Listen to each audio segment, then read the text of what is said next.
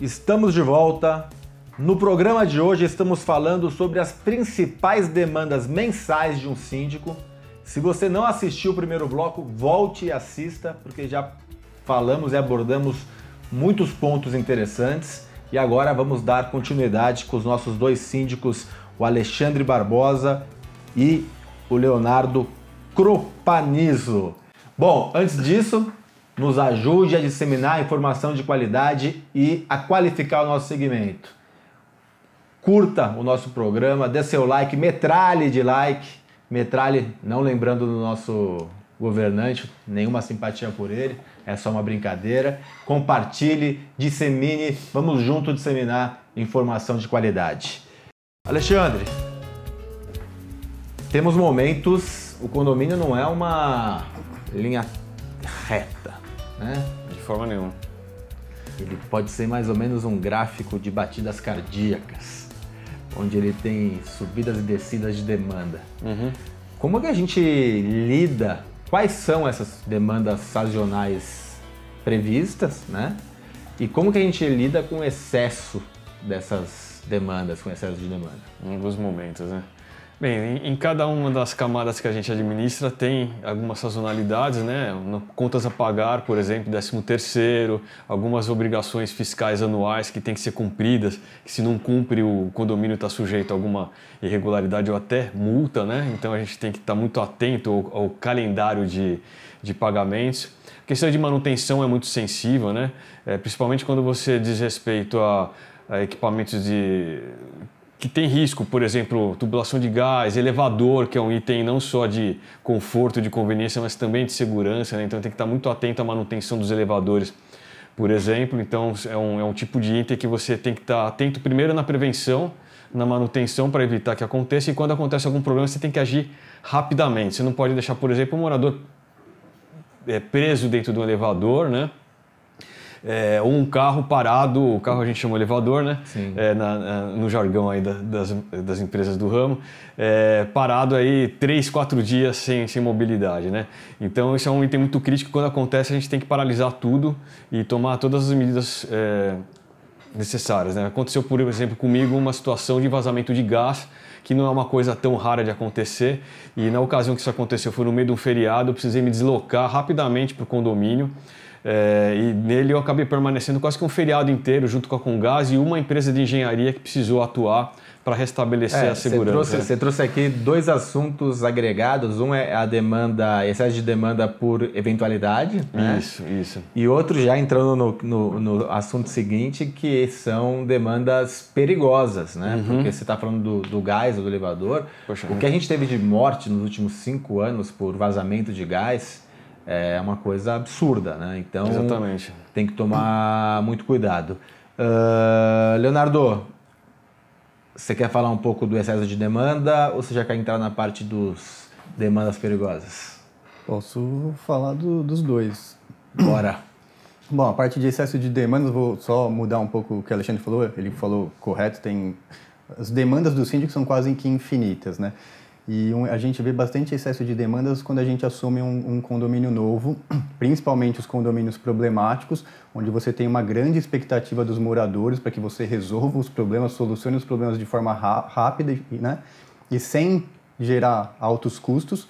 Então, nesses casos, você precisa fazer um, uma inspeção, um diagnóstico físico e financeiro quanto antes e estabelecer um plano diretor para seguir e priorizar as demandas para que os moradores vejam que não dá para você resolver todos os problemas de uma vez só, mesmo porque você tem a questão muitas vezes orçamentária, mas você consegue tratá-las assim ao, ao longo do tempo.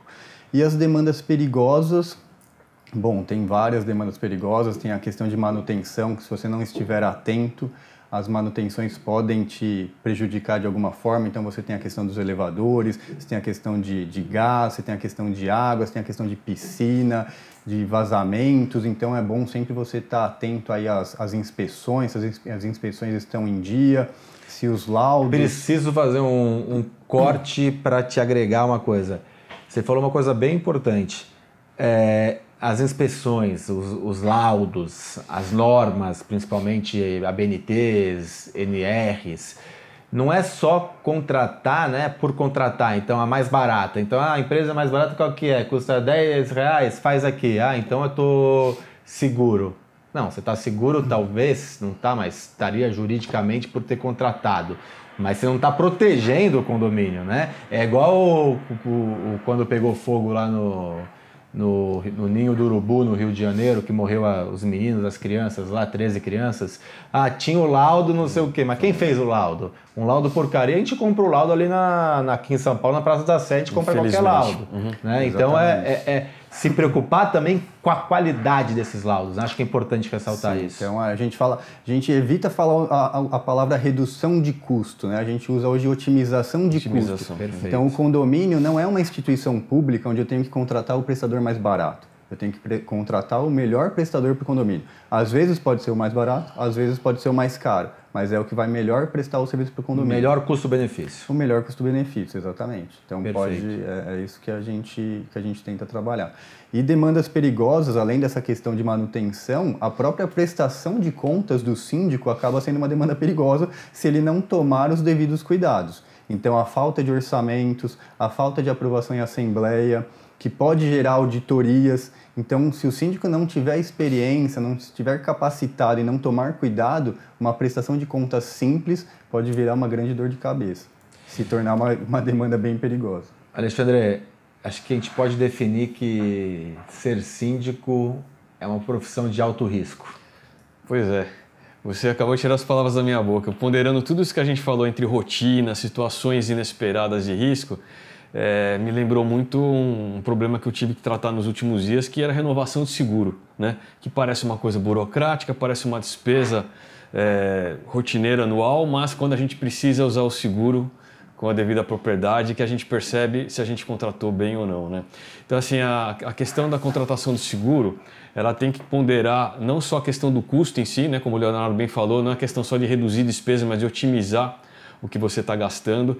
E daí você não pode ficar só eh, refém do que, por exemplo, os corretores é, mais competentes ou menos competentes pode estar tá te propondo. Né? Você tem que entender o sentido do seguro. Então ali ele você está ponderando é, o valor de cada equipamento que você tem, é, o risco que cada situação tem entre explosão de um equipamento, é, queda de avião que pode cair em cima de um, de, um, de um edifício e tal. Você tem que avaliar o risco em cada categoria e em cima disso também você avaliar as consequências que determinado evento pode causar para você. Então, na hora de você é, olhar isso com ponderação e equilibrando, você consegue fazer um balanceamento desse seguro de uma forma ótima do ponto de vista financeiro, mas que te cubra de forma adequada quando você precisar. E daí, no momento que você precisar acionar a seguradora, você ter não só a cobertura correta, mas você ter todos os elementos para mostrar o sinistro, o que aconteceu e como ele vai ser ressarcido dentro das regras que foram contratadas, entendeu? Então isso, é, isso é um ponto muito cuidado.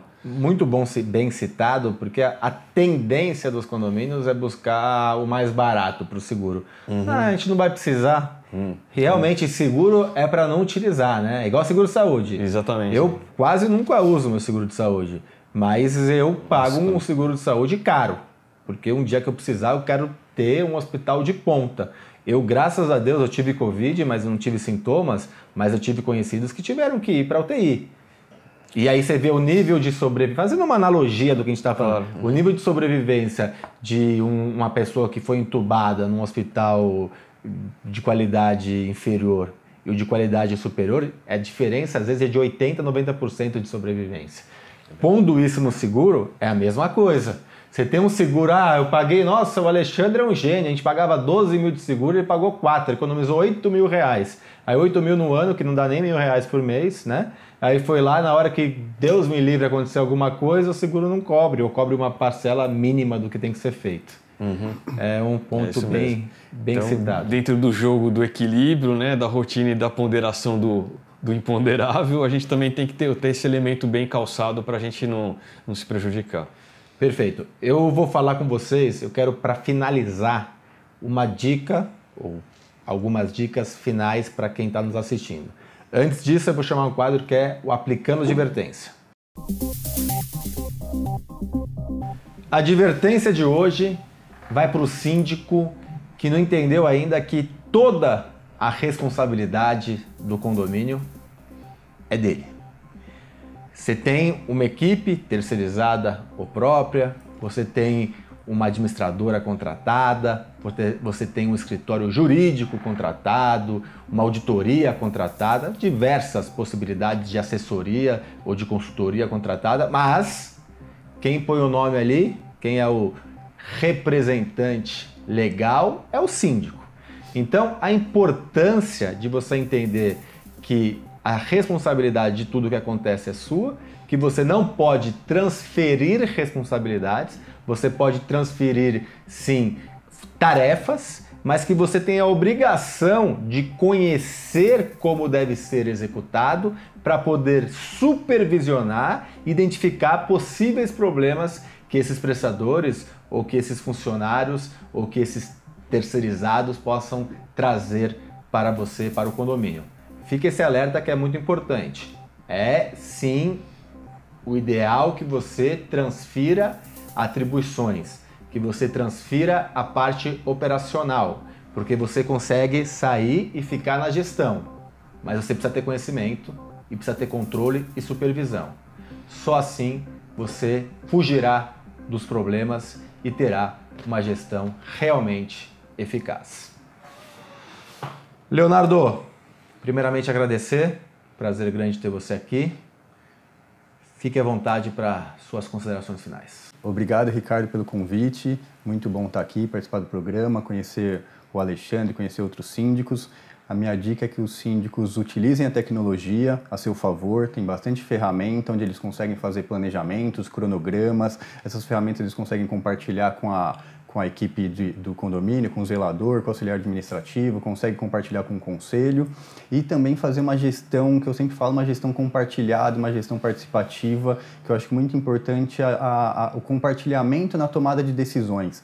Então, assim como a tecnologia a gente pode utilizar para o nosso dia a dia, utilizar também bastante a questão da assembleia virtual. Hoje a gente tem Sim. muito, muito síndico tem aquela, aquela visão de só uma assembleia por ano. Pessoal, hoje os condomínios têm que fazer três, quatro assembleias por ano, as decisões têm que ser compartilhadas, a comunidade tem que tomar decisão. Né? Então evite tomar decisão só você, só você e o conselho. Compartilhe com o restante da comunidade, que acho que isso é a, é a, é a, a forma de, de sucesso e de você conseguir ser reeleito no condomínio e conseguir mais condomínios. Muito obrigado. Valeu, Ricardo. Obrigado. Alexandre Barbosa, você aqui já veio acho que umas 886 vezes no programa. Não chegou a isso, mas se Deus quiser vai chegar. Sempre muito boas participações, muito obrigado novamente e fique à vontade para sua consideração final. Eu que agradeço, Ricardo. Obrigado, Leonardo, pela companhia, também pela troca de ideias. É sempre um prazer estar aqui compartilhando conhecimento que a gente tem, principalmente aprendendo, né? A gente aprende muito com a troca de experiências. Uma dica que eu daria em complemento ao que o Leonardo falou é investir na equipe, né? Você ter uma equipe forte, principalmente o zelador, que tem que ser o teu braço direito e investir muito em educação e treinamento. Né? Quanto mais você orientar e der capacidade dele fazer treinamento, cursos, você aumenta a capacidade de entrega. E, então você tem que ter ele com o braço direito, o teu braço de confiança para executar entregar sem tirar sua responsabilidade, obviamente, de síndico. Né? E também trazer sempre o conselho para trabalhar junto com você. Né? Acho que decisões tomadas em, em colegiado, né? em, em discussão, em, em comum acordo com todos, é, não só legitimam o que você faz, mas também dão maior embasamento e maior consistência nas coisas que você faz. Então essa seria a minha principal dica. Perfeito. Muito obrigado. Muito obrigado. E você que está em casa, está gostando? Gosta da Conde TV? Gosta do Condomínio em Pauta? Já deu seu like? Já comentou? Já compartilhou? Vem com a gente. Eu encontro vocês semana que vem com mais um programa importante para a gestão do seu condomínio ou dos condomínios que você faz a administração. Até semana que vem.